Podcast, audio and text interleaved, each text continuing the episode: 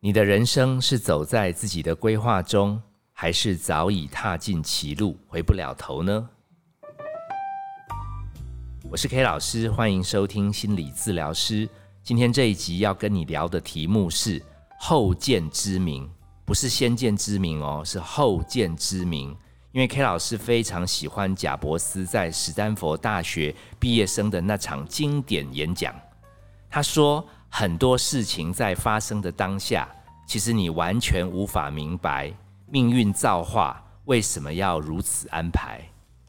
但他告诉这群顶尖的天之骄子，你们必须相信这些小事一定会在后来在你的人生产生关联。贾伯斯还以他亲身经历来印证。那今天要跟我们一起聊后见之明的。是碎坡心理师李维婷，维婷，你对贾伯斯那场演讲有印象吗？有有有点印象。我知道你在大学时候啊，就跟余德惠老师学习诠释现象学，然后研究的那个论文走的也是直性研究。我记得题目也蛮浪漫的，叫爱上一个人。那我后来发觉你在临床实务上也不会说那么硬邦邦的面对个案，其实你也是以。陪伴个案当下的状况为主。那最妙的是，你后来还去学了家族排列。嗯，那我想你可不可以跟我们分享一下，就是说你怎么都对这些有一点点奇幻的心理学兴趣这么高？好，因为我在那个年纪二十多岁的时候，我那时候想象的心理学应该是跟人很有关系啊。但是进了心理系，就看到一堆数据，或者说实证研究，就是你还没分析数据，你不太知道结果是什么。然后我我总感觉到有点怪怪的。后来系上有一个余德慧老师，他是我的恩师啊，他就是转向到诠释现象学，然后他讲的东西，我让我觉得有情感上的震动，然后我就觉得很。被吸引，所以我后来就论文就找他做，而且当时我对女孩子一无所知啊，所以我就是找了爱情的研究，看是不是可以帮助我自己。对，就是当时那样，也也就是因为那篇的论文哦，就是找到了我太太啊，可以这样说了。好，下次再来问问看你们是怎么样因此而结缘。那那个东西那么的玄，我知道很多心理系的学生也觉得传统的研究有的时候是重视人的一些特质，可是不是一个整体的人。可是我记得我听于老师在分享的时候，真的他的说话好有魅力，可是认真要去做研究，还真的不知道怎么写。那你你怎么怎么调试这种很奇幻特质的心理学，然后又用直性的研究？哦，第一个是，我觉得我在传统的研究或者传统的知识学习哦，虽然成绩有有还不错啊，但是不是顶好的。我觉得就是有一些脑袋还活在，就是还有弹性啊。那因为于老师的东西哦，很需要灵活的去感受，那我就因为剩下一些弹性，还可以有能力接纳他的感受，所以就是投向他的怀抱，跟他做研究。让他的话，我也是要听三次才听得懂。哦，原来你也是听三次才听得懂哦。那这样我安心多了。那后来怎么样去接触到家族排列啊？他他有点像通灵哎，我看过那个大师他们在录影的节目，好像是海什么大师，对不对？海宁格，海宁格，我觉得他好像把一群人叫到舞台上，然后就能彼此知道他发生什么事。你你要不要跟我们听友介绍一下这样的心理学啊？家族排列是我比较后期晚近这应该是五六年然后学习的，因为我觉得它有神奇的疗效。我也是看那个他们的 demo 的那个影片哦，感觉到这样。因为我觉得哦，比如说像创伤，可以在几秒钟内把一个人的心理状态就是要恢复要好几年了，就是破坏掉。那恢复要好几年。那我在想，有没有一种疗法，可以在比较短的时间内，不要花那么长，就是一样跟破坏的时间一样，可以很快的恢复啦。所以那时候我就觉得家族排列很像有这种潜能。然后第二个就是，我觉得它是可以有潜意识的预演啊，可以这样讲，就是说，因为海宁格他只是叫人站在那边，然后去想象专注，然后其他代表就会跟他想象专注会有共振，有一个能量场出现。我觉得那是潜意识的东西呀，是他个人的，这是我的了解。我现在还在学习中，可能有说错了。我觉得那个很神奇的地方是，因为你刚刚说，其实我们在生命遇到一个转折点。我们好，我们就姑且叫做创伤好了。它常常在意料之外，而且在瞬间，你知道你的亲人背叛你啊，你突然受到一个重创啊，你的投资瞬间归零啊。其实那个对脑、对身心的冲击是几秒钟之内，你的世界就瓦解。对，那我们心理治疗都知道，这需要很漫长的时间才能重建。可是我的确在那些 demo 当中看到，如果那个那个潜意识还是那个那个磁场吗？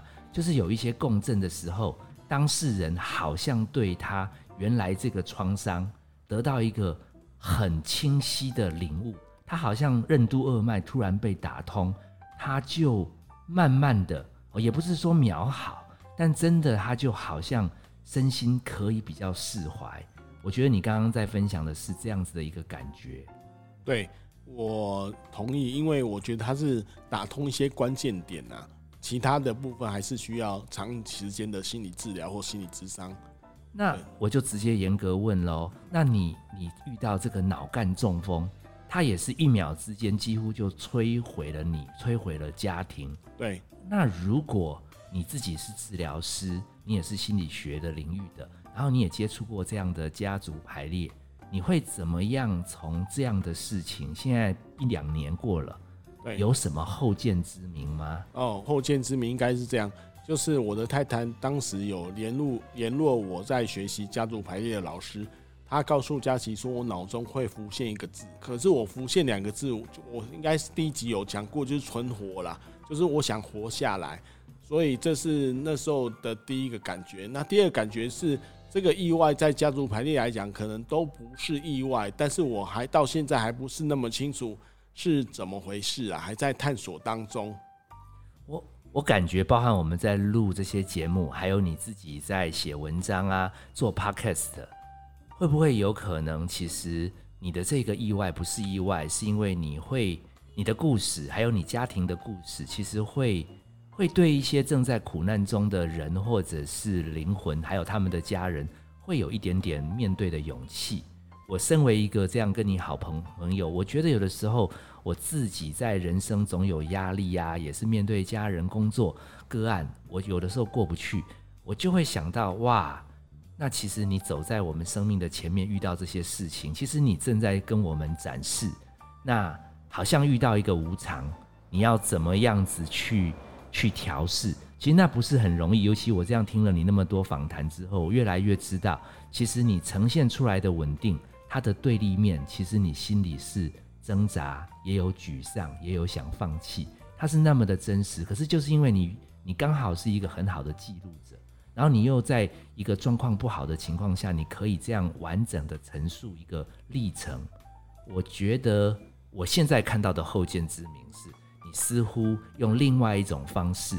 用生命直接在帮助很多人，而不是用我们原本的，好像是一种专业能力。因为你本身现在还能勇敢这样活着，好像他就累积出一些帮助别人的能量。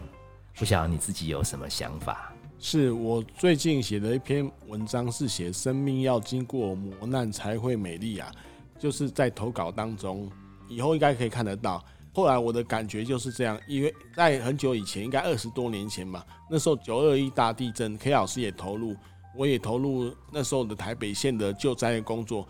我经由访问那些受灾户，我感觉到这个就是他们承受的地震，有时候会开启另外一个意义啊，就是让家人更凝聚啊，等等之类的这种状况。所以它不是全然的坏，它会带给我们一些新的面相。那很多的。美丽的东西都是存在在弹跳之间，从谷底翻身的过程，不是纯粹的好。所以我开始有点感觉到，就是说，这这个过程从不好变成好，它的这个历程呢，是带给我们生命美丽的一个本质啦。所以我这是我现在还在体会当中的。对，我觉得你先来阔少家看到那个猫咪，我觉得你的反应就比我们一般人看到猫咪要来的大。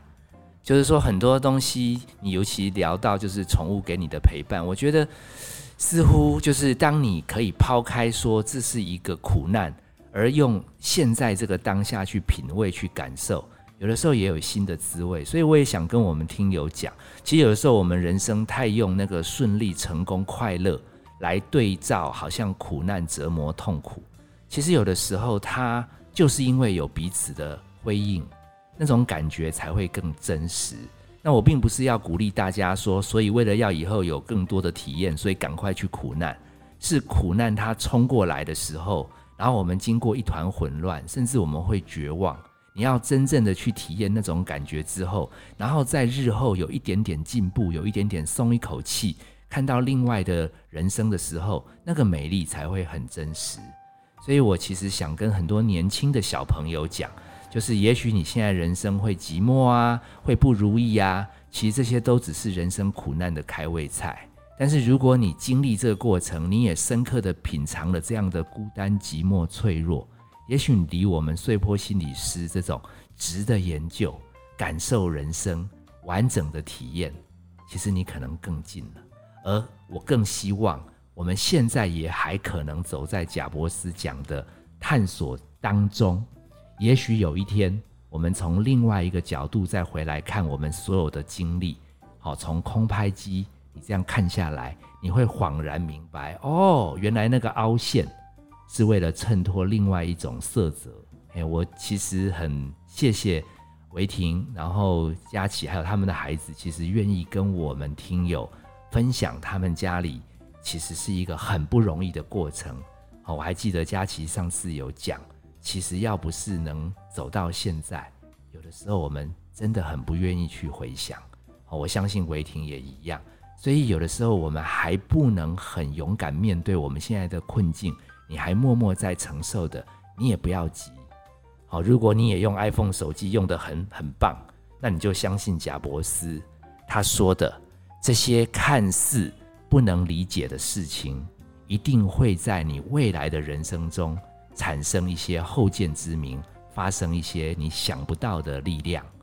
我是 K 老师，也谢谢维婷来这边跟我们分享。谢谢。本节目由金星文创制作，相关的节目你可以在各大 Podcast 平台收听。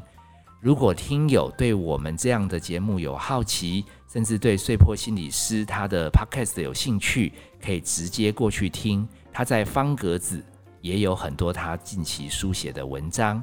有需要继续跟我们交流的，也欢迎来信到我们的节目当中，我们会在后续当中继续跟听友分享。我们下次见拜拜。